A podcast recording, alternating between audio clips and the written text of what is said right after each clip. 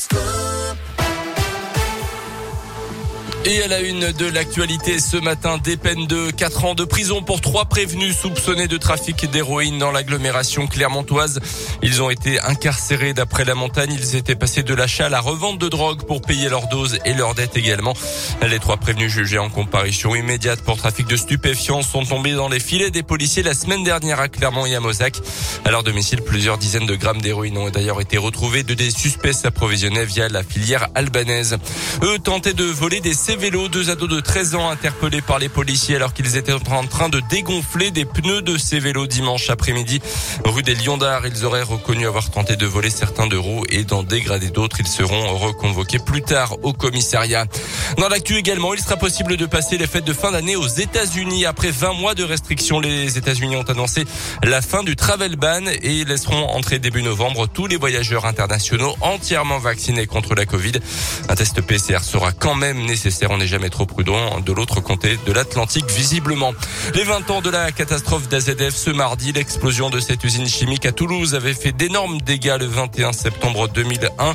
31 morts et des milliers de blessés. Beaucoup pensaient d'ailleurs à un attentat dix jours après les attaques aux États-Unis. Euh, finalement, il s'agissait d'un accident, un mauvais conditionnement de produits chimiques. Des cérémonies d'hommage se tiendront aujourd'hui.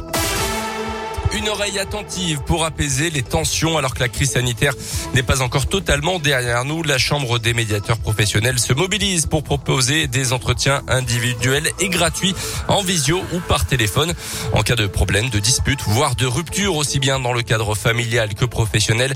Les médiateurs qui sont aussi avocats pour certains donnent des conseils pour désamorcer la crise. Habituée à travailler avec la justice, parfois en entreprise, Elisabeth Bertrand est médiateur professionnel dans la région. Elle fait justement partie de la 40 de volontaires qui répondent aux appels de détresse en lien avec la pandémie. On l'écoute. Il faut s'inscrire, prendre un créneau horaire sur le site et un médiateur euh, prend une heure de temps pour écouter la personne, l'aider en fait à exprimer un ressenti sur une difficulté relationnelle, soit familiale, parce que ça crée des tensions au sein des familles, ça crée des tensions professionnelles. Tout ce qui est mis en place, c'est fait de façon assez contraignante. On a le sentiment qu'on peut pas discuter. Le but pour les médiateurs professionnels, c'est de donner des premières clés pour comprendre comment on est en relation et comment on peut améliorer la qualité de ses relations avec les personnes. Et si besoin, un entretien pourra également être proposé à l'issue de cette consultation gratuite entre les différentes personnes concernées. Toutes les informations sont à retrouver dès maintenant sur notre site radioscoop.com.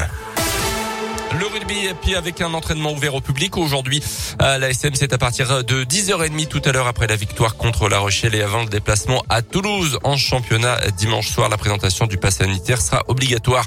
Et puis en foot, les premières sanctions sont tombées hier après l'envahissement de terrain lors du derby entre Lens et Lille en Ligue 1. Ce week-end, la commission discipline de foot de la Ligue de foot a sanctionné le club de Lens d'un huis clos total de son stade à titre conservatoire. La commission devrait se prononcer sur le fond le 6 octobre prochain. Merci beaucoup Colin Lac. reviendras avec vous tout à l'heure à 8h. On va parler euh, malbouffe euh, ce matin dans l'émission. Ça va être euh, un petit peu notre fil rouge, notre fil conducteur tout au long de l'émission. Euh, Colin, vous êtes pas très McDonald's. On va faire le classement euh, des sandwichs les plus caloriques à McDo, ce qu'il faut absolument éviter. vous, vous n'y allez jamais, tout simplement. J'y vais. Non, non, j'y vais jamais. Ça fait des années que j'y suis pas allé. Suite à une très mauvaise expérience d'ailleurs. Sérieux? Ouais. Dites-nous. Oh bah j'étais malade. Vous avez été malade après un McDo Ouais. Moi ça m'est jamais arrivé. Ah bah peut-être que ça m'arrive pour que ça me serve de leçon histoire que je, je n'y aille plus. Je n'y mets plus les pieds. D'accord. Mais je sais que vous mangez autre chose. Mais oui, voilà, il y a d'autres choses. Voilà, exactement. On a, déjà eu l'ensemble euh, manger euh, de bons tacos. Hein. Ah bah très très bon. Très bon.